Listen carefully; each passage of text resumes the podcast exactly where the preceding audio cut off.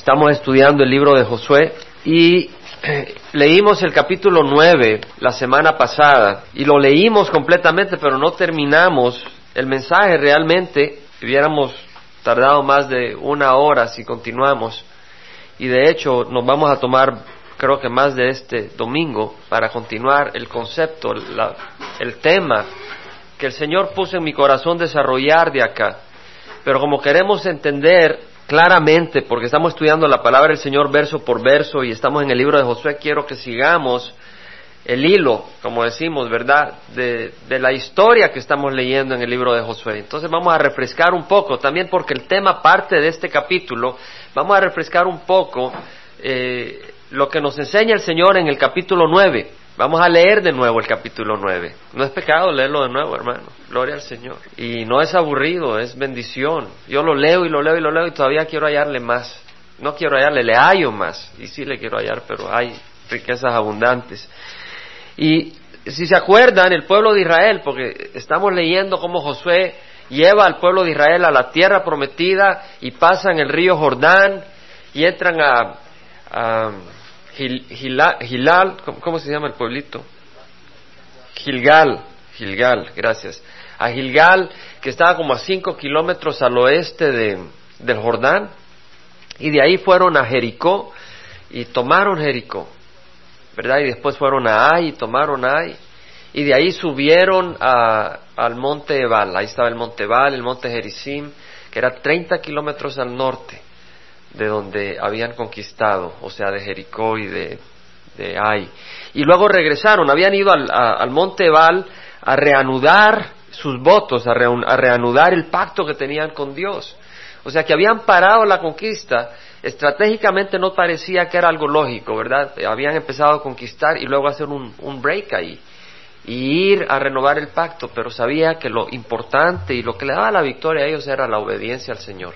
Y Josué entendiendo eso fueron, renovaron el pacto y luego regresaron a Gilgal, y, tenemos acá ah, la historia del capítulo 9, donde dice que cuando se enteraron los reyes que estaban al otro lado del Jordán, en los montes, en los valles y en la costa del mar grande hacia el Líbano, los eteos, amorreos, cananeos, ferseos, hebeos y jebuseos se reunieron y se pusieron de acuerdo para pelear contra Josué y contra sus habitantes. Cuando los habitantes de Gabaón, que estaba como a 30 millas de Gilal, eh, se enteraron de lo que Josué había hecho a Jericó y a Ai, ellos también usaron de astucia y fueron como embajadores y llevaron alforjas viejas sobre sus asnos y odres de vino viejos, rotos y remendados.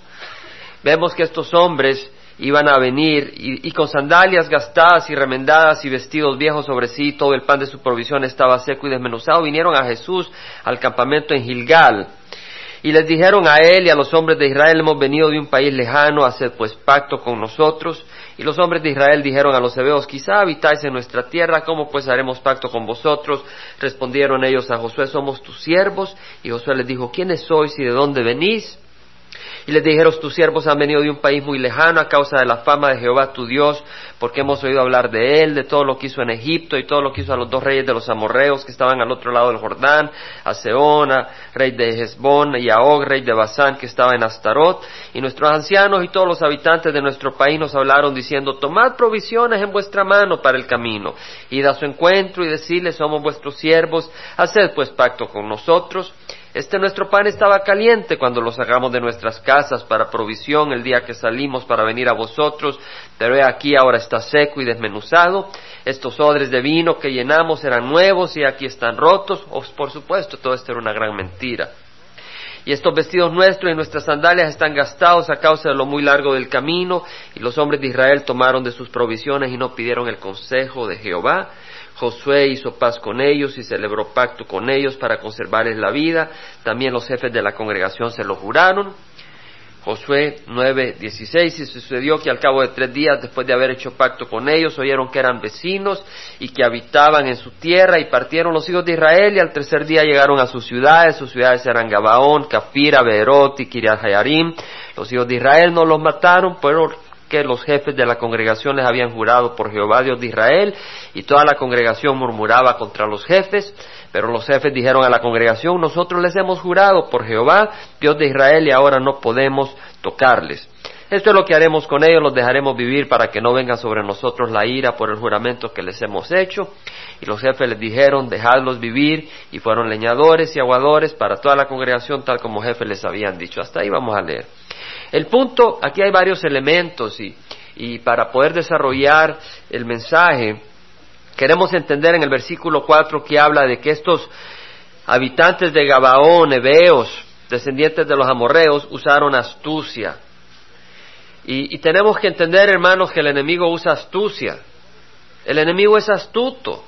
El enemigo es astuto y nosotros tenemos que usar astucia en nuestro hogar, en nuestras decisiones, tenemos que caminar con astucia. El Señor le dijo, os mando como ovejas en medio de lobos, sed pues astutos como serpientes, pero mansos como palomas, inocentes como palomas, es decir, que seamos inocentes con respecto al pecado, en el sentido de que no tengamos malicia, al relacionarnos unos con otros, que tengamos un corazón puro y no lo tenemos, el Señor nos lo da con su sangre y con su espíritu.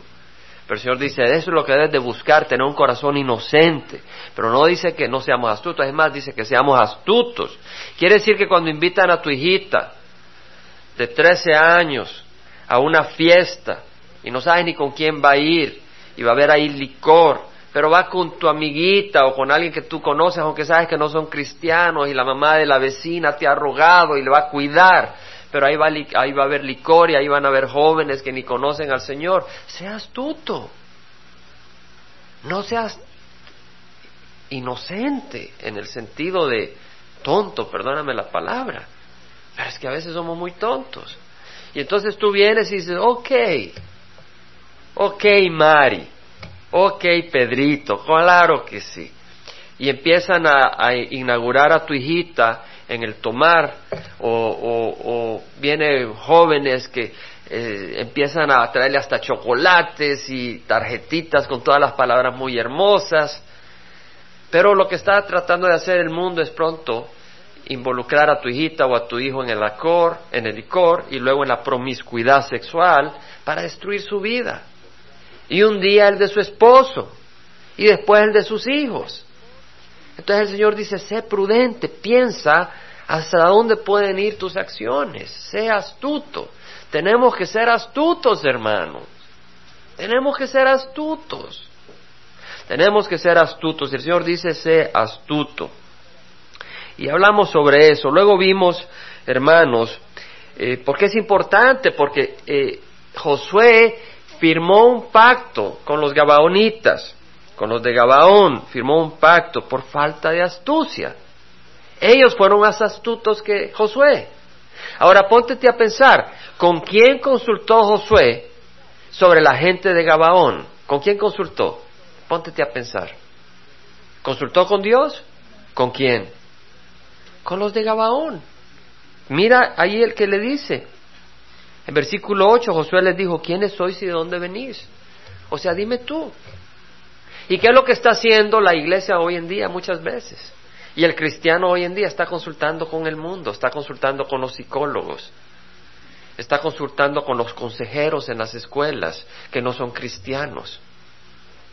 Estás consultando con el mundo y no vas a tener un consejo del Señor, vas a tener un consejo confuso, porque ya leímos que los psicólogos, ¿saben lo que quiere decir? Psicología viene de psique, que quiere decir alma.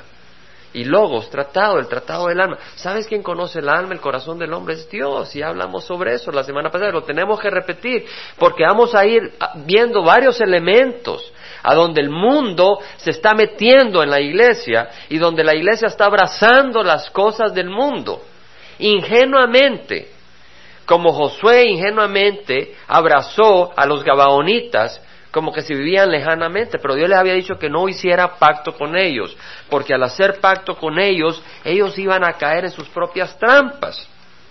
Y vimos y hablamos la semana pasada cómo ahora el hombre está poniendo ah, su mente, ¿verdad?, en el mundo. Es una área que afecta a la iglesia. El hombre busca todo menos el consejo de Dios. Está ocurriendo. Y lo vamos a volver a decir, lo vamos a repetir el próximo domingo, porque es cierto y tenemos que ser astutos. Las familias en la iglesia buscan a psicólogos para sus problemas, psicólogos cristianos, profesionales. abrazando soluciones del mundo para resolver sus problemas, el Señor nos ha dado otras soluciones, a soluciones Cristo. Leímos la semana pasada, hablamos cuando alguien tiene problemas serios con el padre, la madre, el esposo, el hijo en el trabajo, el mundo les ofrece psicólogos, la Biblia dice, un niño nos ha nacido, un hijo nos ha sido dado, la soberanía reposará sobre sus hombros y se llamará su nombre admirable consejero. Y luego vamos a repetir, tenemos un consejero admirable. Tenemos un consejero admirable, Cristo Jesús. Leímos en Colosenses 2, 3, 4 que en Cristo están escondidos todos los tesoros de la sabiduría y del conocimiento. Esto os lo digo para que nadie os engañe con razonamientos persuasivos. Estamos siendo engañados con pensamientos. Hermanos, este estudio no es repetición del domingo pasado. Leímos lo del domingo pasado, pero no es repetición. Estamos armando, estamos construyendo para lo que vamos a enseñar el día de hoy. Segunda de Pedro 1, 2, 3 dice, Gracia y paz sean multiplicados en el conocimiento de Dios y de Jesús nuestro Señor, pues su divino poder nos ha conseguido todo cuanto concierne a la vida y a la piedad, todo lo que necesitamos para vivir en este mundo, todo lo que nuestra mente, nuestra alma necesita, está en Cristo, el conocimiento de Cristo. Vamos a ver algunas cosas que dice el mundo y lo que dice la Biblia. Vamos a ver algunas maneras de pensar del mundo que el cristiano muchas veces está abrazando. Y lo empezamos a hacer la semana pasada. Y vamos a ver lo que te enseña la Biblia. Mira, cuando alguien exige un comportamiento rebelde, o agresivo, o violento, el mundo dice, no es su culpa. Es cierto. Creció en un hogar sin amor. Está buscando atención. La manera de expresar la necesidad de atención es llamando la atención, mostrando un poco de violencia. Y ha llegado a tal nivel que pues así mató a esta gente, ¿verdad? Como aquel ah, que quiso matar a un presidente, el presidente Reagan, para atraer la atención de una muchacha. ¿Verdad? Fue el amor el que lo motivó. O lo que fuera. Pero a la persona ya no se le hace responsable de sus acciones, la culpa se le echa a otro a su ambiente, a las circunstancias, esto se conoce como victimización. Pobrecito, él era víctima de las circunstancias. No lo culpes. Entonces cuando el asesino eh, mató, dicen no le den la pena de muerte, ni lo pongas en la cárcel, mándelo donde el psiquiatra. Y cuando ya esté sano, pobrecito, ya va a estar sano, déjenlo salir. ¿Y cómo sabes que está enfermo? Porque si estuviera sano no matara. Entonces no lo puedes castigar porque está enfermo es culpa de algún trauma que tuvo. Pero no es así la cosa, no podemos estar justificando las acciones. Las circunstancias nos irritan y hacen que mostremos nuestros verdaderos colores. Escribí esta nota para tratar de expresarlo claramente. Como lobos estamos un poco más tranquilos cuando nuestra barriga está llena, pero si tenemos un poco de hambre o nos fastidian, entonces mostramos las mandíbulas asesinas. ¿Me entiendes lo que estoy tratando de decir? O sea, veámoslo de esta manera. Cuando una persona dice, es que yo soy así porque me faltó amor cuando estaba creciendo y por eso soy así de violento, no. Lo que estás mostrando es que las circunstancias en tu crecimiento mostró quién eres tú. Porque te voy a poner el ejemplo de Jesucristo. A Jesucristo lo martillaron en una cruz. A Jesucristo lo clavaron, a Jesucristo lo, lo, azotaron, le pusieron coronas de espinas, pero Él no derramó venganza. Él como un cordero mostró compasión y perdón. ¿Por qué? Porque Él es un cordero. ¿Me entiendes? Entonces, y, es un hecho. Entonces, lo que está pasando, hermanos, es de que estamos eh, justificando nuestro comportamiento. ¿Sabes qué? Yo me fui con otra mujer porque yo vi a mi mujer que le, guiñó el ojo a ese muchacho, al vecino. Entonces yo me desquité y me fui con otra mujer. ¿Por qué no? Pues le estás echando la culpa a tu mujer de que tú seas infiel. Si tu mujer es infiel, ¿por qué vas a ser tú infiel? O sea que un mal lo vas a arreglar con otro mal. ¿Y qué fruto le vas a dar a tu hijo? Oh, es que en el trabajo me desesperaron, por eso me tuve que echar un trago. Y ya después llegó Pepito, llegó Julita y nos echaron tres cervezas más y ya no me pude controlar, pues con tres cervezas. Pobrecito, todo empezó con que lo trataron mal en el trabajo. Entonces el pobre se convirtió en borracho por su jefe. justificación, ¿verdad? Estamos justificando. ¿Y qué pasa cuando nosotros empezamos a justificar el comportamiento de nuestros hijos? ¿Qué pasa cuando nosotros empezamos a justificar nuestro propio comportamiento dentro de la iglesia con esta manera de pensar? Mira, la Biblia dice que cada uno de nosotros tenemos que dar cuenta a Dios por sus acciones. Eso lo dice la Biblia. No puedes decir el diablo me lo hizo hacer. O soy así porque mi papá. O soy así porque mi mamá. Romanos 3:23 dice, todos pecaron y no alcanzan la gloria de Dios. ¿Quiénes? Todos. Ahorita, ahorita Dios te está hablando a ti o a algunos de ustedes que has estado constantemente justificando cierto comportamiento por la acción de otra persona. Y el Señor te dice, ¿sabes qué? Deja de justificar tu comportamiento y echarle la culpa a esa persona. Si tú estás actuando en contra de Dios, la culpa está en tu corazón, tienes que arrepentirte. La palabra del Señor dice que todos nosotros nos descarriamos como ovejas, todos. No dicen que te jalaron. Todos nosotros nos descarriamos como ovejas, nos apartamos cada cual por su camino.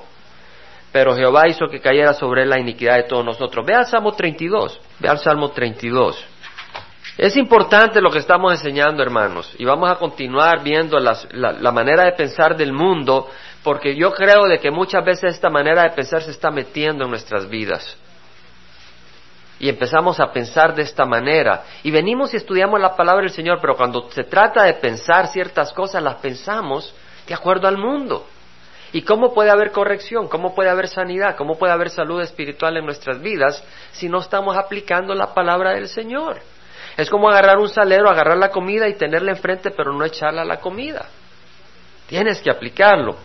Salmo 32 dice, cuán bienaventurado es aquel cuya transgresión es perdonada, cuyo pecado es cubierto. Es decir, que eh, cubierto no quiere decir de que lo esconde, sino que el Señor lo cubre.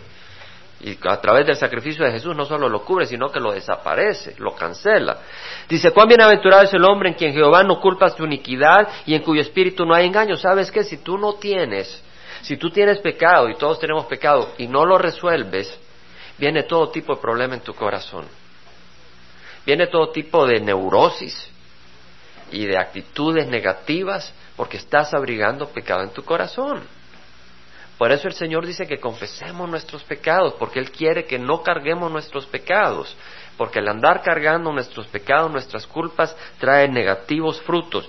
Mira lo que dice, mientras en mi pecado, mi cuerpo se consumió. Aquí está hablando David, con mi gemir durante todo el día, porque día y noche tu mano pesaba sobre mí, mi vitalidad se desvanecía con el calor del verano. ¿Te das cuenta? Cuando tú callas tu pecado, cuando tú dices es que es un problema psicológico, es que fue mi mamá, es que fue mi hermano, que fue el trabajo, tú estás callando tu pecado, tú no estás aceptando la culpa.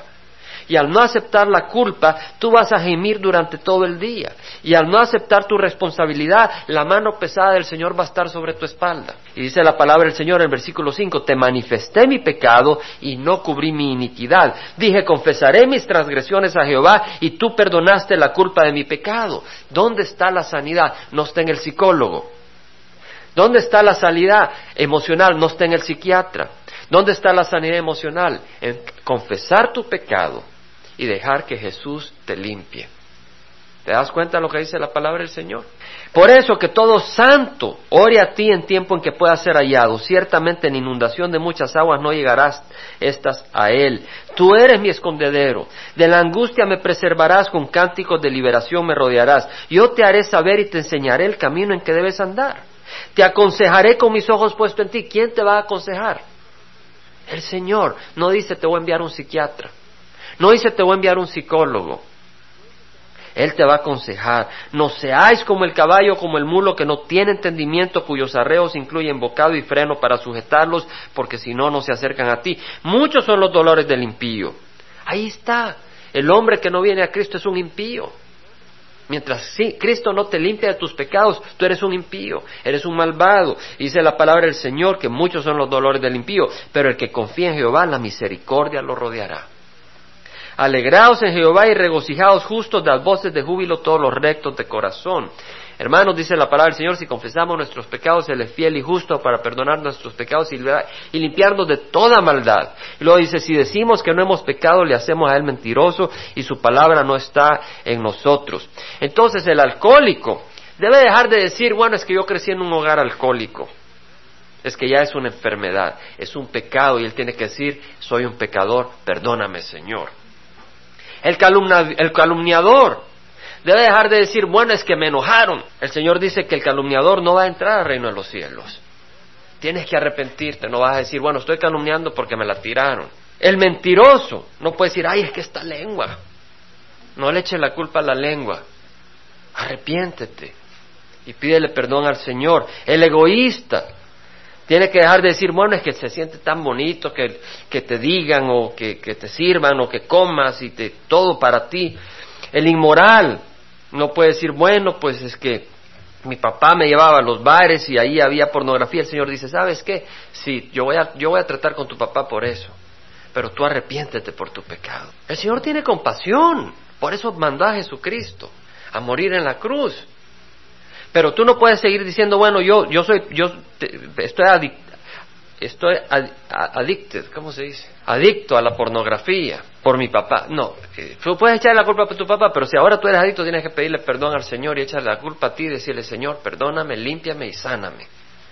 Tú eres responsable de tus pecados. Clama a Dios, en Dios hay sanidad. Isaías 30:15, lo voy a leer, dice, así ha dicho Jehová, así ha dicho el Señor Jehová, el Santo de Israel, en arrepentimiento y en reposo seréis salvos. En arrepentimiento. En quietud y en confianza está vuestro poder, pero no quisisteis. Arrepentirnos, tenemos que entender, hermanos, que debemos dejar de echarle la culpa a otros. Tenemos que entender que la culpa es nuestra y tenemos que arrepentirnos. Arrepentirnos es decir, Señor, soy corrupto, Señor, soy malo, hasta aquí paró esto y yo acepto mi responsabilidad. Te pido perdón, Señor. Ayúdame a cambiar. Eso es el arrepentimiento en arrepentimiento y en reposo. ¿En dónde vas a reposar? En Jesucristo, en lo que hizo Jesús en la cruz. Porque si tú te arrepientes pero no reposas en el sacrificio de Jesucristo, no va a haber reposo en tu vida y no estás salvo. No hay sanidad, estás angustiado. Te das cuenta que has hecho mal, pero no vienes a Jesucristo. ¿Y cómo vas a resolver tu problema? Hay muchos que están en, en, la iglesia tradicional que se dan cuenta que han hecho mal y están tratando de pagar sus pecados con sus obras. No hay reposo y no hay sanidad espiritual porque no han llegado a descansar en el sacrificio de Jesucristo. En quietud y confianza está vuestro poder, pero no quisisteis. Hermanos, necesitamos reposar en Jesucristo. La sanidad para el alcohólico, para el calumniador, para el mentiroso, para el egoísta, para el inmoral, no es echarle la culpa al otro, no es decir fueron las circunstancias que le rodearon, la sanidad está en confiar en el Señor, con un corazón arrepentido. Mira, en Isaías 26, 3, 4 dice la palabra del Señor, al de firme propósito guardarás en perfecta paz porque en ti confía. Pon atención, al de firme propósito guardarás en perfecta paz porque en ti confía. ¿Sabes qué quiere decir? Que si tú estás entre el psicólogo y la palabra del Señor no vas a tener paz. Porque dice al de firme propósito. Tú no tienes un propósito firme. Tú dices, voy a confiar en el Señor. Pero cuando se pone color de hormiga, voy a buscar a un psicólogo como decíamos, a un profesional, porque mi problema es grande, como que si Jesús vino de las ligas menores. Y no es así la cosa. Confía en el Señor, y confía en el Señor, y confía en el Señor, y confía en el Señor. Un corazón sin división, un corazón unificado en Jesucristo, no un corazón que vacila entre Dios y las soluciones del mundo, entre la palabra de Dios y los psicólogos, entre la palabra de Dios y las limpias, entre Jesús y los que tiran las cartas para ver qué viene en el futuro porque estás con ansiedad. Tienes que tener un, corazón consagrado al Señor. Ya no es tiempo de vacilar entre dos opiniones. En el tiempo de rey Acab y su esposa Jezabel, que había introducido la adoración a los Baales y a la Astera, habían muchos ah, profetas falsos y habían mandado a matar a los profetas de Jehová, pero Elías estaba fuerte, aunque se había escondido, en Primera Reyes 18:21 leemos cuando Elías se acerca y confronta a los falsos profetas y al pueblo de Israel, los lleva al monte Carmel y ahí pues hay un evento tremendo donde el Señor se declara que Jehová es Dios y que los falsos profetas eran falsos y cae fuego del cielo sobre el sacrificio de Elías y los falsos profetas trataban de que sus dioses se manifestaran y ni se manifestaron ni nada. En Primera de Reyes 18:21 leemos que Elías se acercó a todo el pueblo y dijo, ¿hasta cuándo vacilaréis entre dos opiniones? Si Jehová es Dios, seguidle. Y si Baal, seguidle a él, pero el pueblo no le respondió ni una palabra. ¿Ves? Y nosotros no debemos de estar vacilando entre dos opiniones, hermano. Tenemos que entender que el Jehová es Dios. En Juan 8, 31, 32 dice que eh, Jesús le dijo a los discípulos, a los judíos que habían creído en Él, si vosotros permanecéis en mi palabra, verdaderamente sois mis discípulos y conoceréis la verdad y la verdad os hará libres. Entonces tú vas a ser libre. ¿Por qué? Por el poder de la verdad, por el poder de la palabra, que la verdad nos santifica, nos separa. La, la palabra del Señor es espíritu. El Señor dijo, las palabras que yo he hablado son espíritu y son vida. Entonces la palabra del Señor va a trabajar en nuestro corazón y nos va a, refrescar y, sanar. Entonces, hermanos, pongamos nuestra mente en la palabra del Señor y nuestra fe en la palabra del Señor. Vamos a irnos a otro elemento donde el mundo tiene engañado a muchos y a muchos jóvenes. Pongan atención, padres, y a muchos adultos. El mundo explica muchos problemas bajo la bandera de la poca autoestima. El problema es que no se ama lo suficiente. El problema es que no se estima lo suficiente. Ayúdenle a que aprecie más al yo, pero tratando de ayudar a la autoestima, el énfasis va en lo externo muchas veces. La mujer pone muchas veces su énfasis en su belleza física. Vamos a, a meditar, por ejemplo, lo que está ocurriendo en la juventud, donde hay una preocupación desmedida por el look, por la apariencia. Y esa, esa preocupación ha incrementado. Yo me acuerdo cuando estaba creciendo, ¿verdad? Pues había una preocupación, ¿verdad?, de los jovencitos por su apariencia. Pero ahora es más que cuando yo estaba creciendo. Mucho más. Realmente, mucho más. Cuando yo tenía mis 10, 11, 12 años, pues si veías a un niño mirándose en el espejo, pues que solo se miraba dos segundos y ya, porque se miraba un poco más ya le empezaban a hacer burla. Pero ahora los jóvenes se quedan hasta dos horas viéndose en el espejo. Tres horas, una preocupación desmedida por la apariencia. ¿Verdad? Entonces dicen, el problema es autoestima, entonces hay que ayudarle externamente. Mira, el problema no es que, que es natural, pues son adolescentes. El problema es el pecado en cada uno de nosotros, realmente. Y déjame definirlo. Hemos trasladado el énfasis de Dios a nosotros mismos. Hay un exceso, y no solo en los jóvenes, hay un exceso de cirugías plásticas. Se hacen cirugías plásticas y la nariz no es perfecta. Se hacen cirugías plásticas y la frente no. O que si acá, que no fue como debería de ser. Eh, si hay un poquito de arrugas para esconder la vanidad. Todo es pura vanidad. El tiempo que se dedica muchas veces en el ejercicio físico para tener una figura esbelta. La exageración en el peso en la nutrición. Yo no digo que no tengamos cuidado de nuestra nutrición y de nuestro peso. Yo creo que es importante. No comas chicharrón todos los días. Te va a dar un ataque al corazón.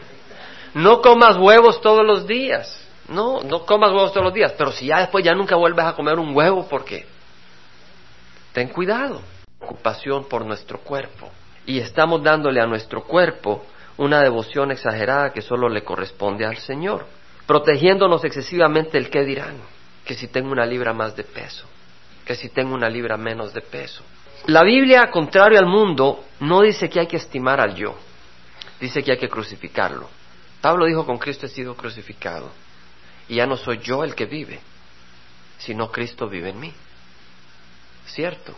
Es cierto, hermanos. Proverbios 31:30 dice, engañosa es la gracia y vana la belleza, pero la mujer que teme a Jehová, esa será alabada. Entonces, si tú para aumentar tu autoestima te andas preocupando exageradamente en tu cuerpo, estás engañada por el mundo. Olvídate de tu autoestima, ama a Dios. Salmo 119, 37 dice, aparta mis ojos de mirar la vanidad y vivifícame en tus caminos, de mirar la vanidad, de mirar lo que es externo. Este mundo más y más adora la belleza externa. Más y más adora la belleza física. Yo me doy cuenta en el trabajo, y voy a ser honesto, hay a veces algunas mujeres que tienen una perfección física que yo me pregunto por qué las contrataron, honestamente. Yo no digo que el tener una belleza física sea pecado, pero hay ciertos esquemas en que uno ve la interacción de las personas y como que parece que el valor de ciertas personas reside en su belleza física. Pero la belleza física no es lo que define al hombre o a la mujer, es el corazón. Es el corazón. Y esta sociedad penaliza al que no es esbelto, al que, a la que no tiene una belleza física excepcional, y a la que tiene una belleza física excepcional o al que, o al que es esbelto, pues se le, se le valora. Y el Señor no valora las cosas de esa manera. Santiago 1.11 dice, el sol sale con calor abrasador y seca la hierba, y su flor se cae, y la hermosura de su apariencia perece. Así también se marchitará el rico en medio de sus empresas, no solo el rico, así se marchitará todo el mundo en su camino. Y si tú estás fijándote únicamente en el externo y fijándote en tu belleza constantemente, tarde o temprano vienen las arrugas. Tarde o temprano, pues ya no sigues siendo joven. Más pronto de lo que te imaginas. Santiago 4:14 dice, no sabéis cómo será vuestra vida mañana. Soy, soy, solo sois un vapor que aparece por un poco de tiempo y luego se desvanece. Para mí esto es tan real yo no estoy viejo, pero te soy honesto, tampoco estoy en, de 20 años y te voy a decir, llegué a esta edad y como que fue así nomás de rápido. Realmente no puedo creerlo. No puedo creerlo lo rápido que ha pasado mi tiempo. Y le doy gracias a Dios que no esperé a los 70, 80, si Dios me da vida hasta tanto, para entender que el tiempo pasa rápido. He llegado a darme cuenta que el tiempo vuela. Entonces, no es la belleza física, es el corazón y que lo que estás haciendo con tu vida. Y yo creo que en la iglesia se está metiendo eso, hermanos. Yo creo que se está metiendo en nuestros hijos, en nuestras hijas, en nuestras esposas, en nuestros esposos tal vez, aunque tal vez a menor grado. Tenemos que tener cuidado, tenemos que orar, tenemos que ser astutos, los jóvenes tienen que ser astutos, tienen que ser astutos y no dejarse engañar. Porque la vida de los jóvenes no es hasta los 80 años, tú puedes morir a los 25, a los 30. Entonces tu tiempo debe ser entregado al Señor. No quiere decir, esposa, que cuando te levantas ahí toda greñuda y asustas al esposo y sale corriendo. Trata de estar atractiva a tu esposo, por favor. Lávate los dientes, peínate, póntete un vestido bonito, atráelo pues, atráelo. Pero no quiere decir de que pases ocho horas en el espejo y diez minutos en la Biblia. Pablo dice en Filipenses 1:20, conforme a mi anhelo y esperanza de que en nada seré avergonzado, sino que con toda confianza, aún ahora como siempre, Cristo será exaltado en mi cuerpo. ¿Tú crees que Cristo se exalta en tu cuerpo cuando pasas cuatro horas en el espejo? No. Estamos hablando de vivir para Cristo, de ocupar nuestra vida para Cristo. Isaías 52, mira, te voy a decir algo para cada uno de nosotros. Hermanos, pongan atención a su cuerpo.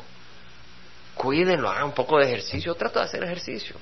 Se lo digo no para que, pero pues el ejercicio no lo pongo por encima de otras cosas, lo uso como un instrumento para poder venir a predicar y compartir, porque si no va a estar todo así sin energía, necesito un poco de, ejercicio físico.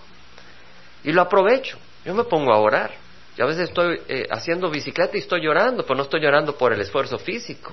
Y me, gusta que me dejen solo cuando estoy haciendo ejercicio físico, me, pongo a orar. Me pongo a alabar al Señor o a leer la Biblia. Realmente es un tiempo con el Señor. Y a la vez estoy pedaleando con bicicleta. Necesitamos tratar de mantener el cuerpo. ¿Verdad? Pero lo que quiero decir, no se vuelve nuestro centro. En Isaías, ¿sabes qué? La apariencia es importante si está bajo el control de Jesucristo. Ahora, te voy a leer una historia rápidamente en Isaías. Agarra Isaías. Está en el Antiguo Testamento, hermanos. Versículo 13. ¿Ok? Hermanos, no estoy penalizando si haces ejercicio, no estoy penalizando si cuidas tu dieta, no estoy penalizando si cuidas tu apariencia. Amén. Pero tenemos que poner las cosas en perspectivas. Ahora yo le voy a hacer una pregunta, vamos a hacer una votación. ¿Quién de ustedes cree que hay una excesiva atención a la apariencia en nuestra sociedad? Levanta la mano. Levanta la mano, quiero ver. Hay, hay unas personas que están de acuerdo. Yo estoy más que de acuerdo. Hay una excesiva atención a la apariencia. Excesivo. Mira, 52.13, he aquí mi siervo prosperará, será enaltecido, levantado y en gran manera exaltado.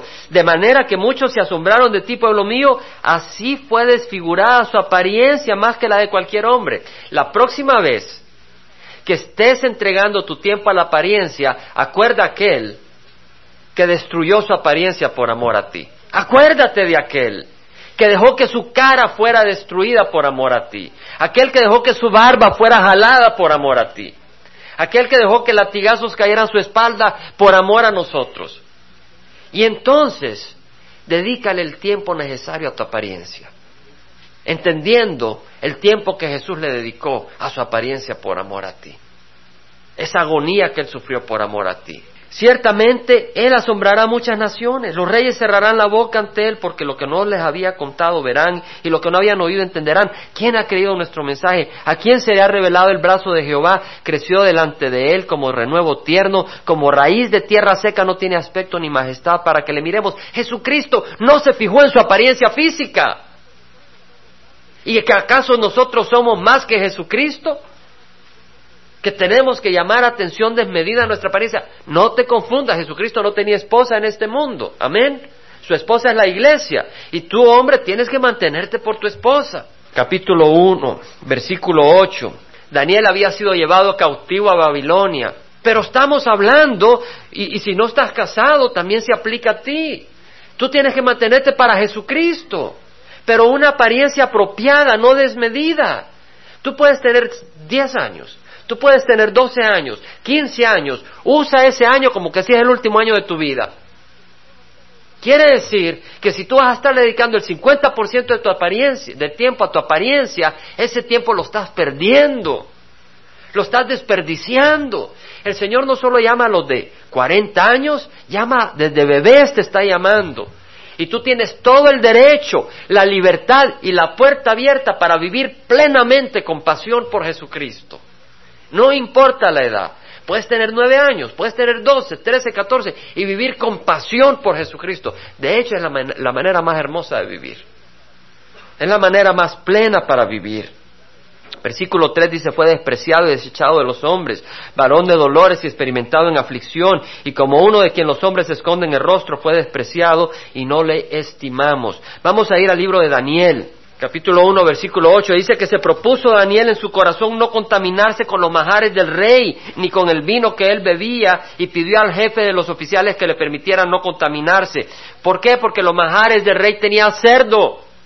Porque el vino, eh, Daniel se quería mantener limpio, se quería mantener influenciado por el Espíritu de Dios, no por el vino del mundo. ¿Me entiendes, hermano? Daniel quería su mente y su corazón santificados, separados para Dios. Y estaba en la corte del rey de Babilonia y tenía una posición de poder a la que podía aspirar, porque habían escogido a la crema de la crema de Israel que se llevaron cautivos cuando se llevaron a estos hombres cautivos, para entrenarlos en toda la cultura y la ciencia de los babilónicos, para que ellos estuvieran en la corte real. Y a Daniel lo estaban entrenando. Pero mira que el versículo 9, Dios concedió a Daniel hallar favor y gracia ante el jefe de los oficiales, y el jefe de los oficiales dijo a Daniel, temo a mi señor el rey. Vemos que uno de ellos, intérprete de la ley, para ponerle a prueba, le preguntó al Señor, Maestro, ¿cuál es el gran mandamiento de la ley? Y él le dijo, amarás al Señor tu Dios con todo tu corazón, con toda tu alma, con toda tu mente. Este es el grande y primer mandamiento, y el segundo es semejante a esto, amarás a tu prójimo como a ti mismo. En estos dos mandamientos depende toda la ley y los profetas. ¿Cuáles son los dos mandamientos, hermanos? ¿Cuál es el primero?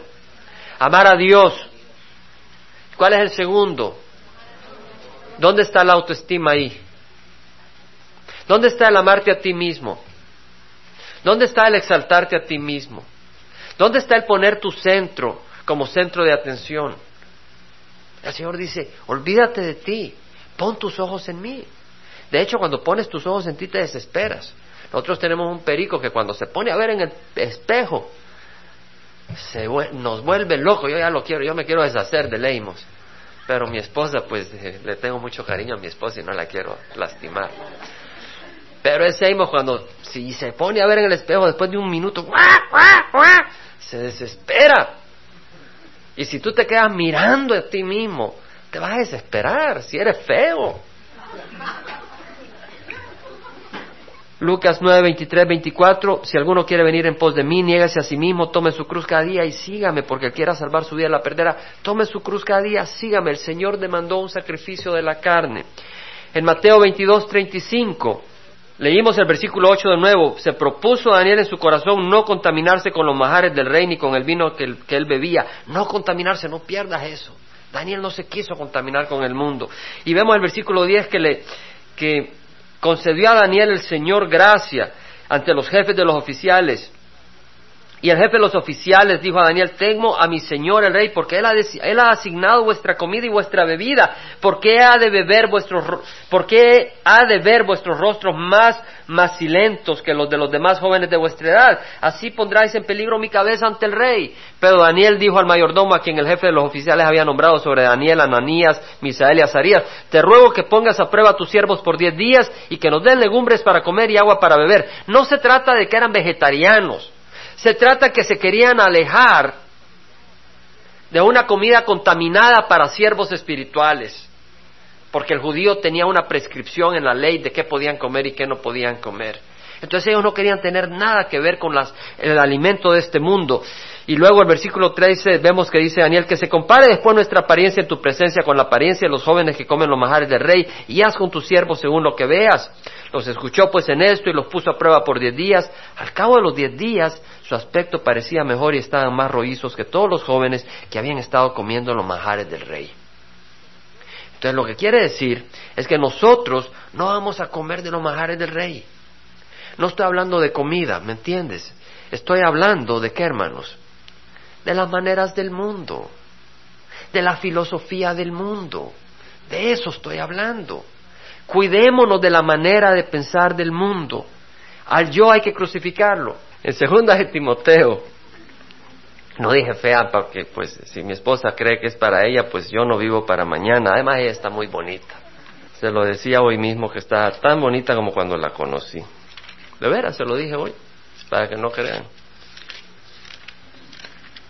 Y se lo dije de corazón. Segunda de Timoteo 3, versículo 1. Pero he de saber esto, que en los últimos días vendrán tiempos difíciles. Porque los hombres serán amadores de qué? De sí mismos. Ahí está la autoestima, ¿verdad? Amadores de sí mismos. Hermanos, yo no digo que no andemos con un poquito como la moda, ¿verdad? Pero a veces que el pelo, que las orejas, que los dedos del pie, que las manos, todo tiene que estar a la moda. Los hombres serán amadores de sí mismos, ávaros, jactanciosos, soberbios, blasfemos, desobedientes a los padres, ingratos e irreverentes, sin amor. Amor a sí mismos sí, pero no a Dios, no a los demás. Implacables, calumniadores, desenfrenados, salvajes, aborrecedores de lo bueno, traidores, impetuosos, envanecidos, vanidad de vanidades, amadores de los placeres en vez de amadores de Dios. Esto ocurrirá en los últimos días. ¿Y qué está ocurriendo ahora, hermanos? Esto. Precisamente. Teniendo apariencia de piedad, pero habiendo negado su poder, a los tales evita. No nos vamos a extender más, vamos a cerrar en oración, hermanos, nos vamos a parar. Yo creo que el Señor nos, está ah, llamando, hermanos, a ser astutos y a poner nuestra mente en la palabra del Señor y en Jesucristo, en donde están todas las riquezas del conocimiento y de la sabiduría, y a poner todas nuestras necesidades en Jesucristo. Dice, clama a mí y yo te responderé, en el admirable consejero.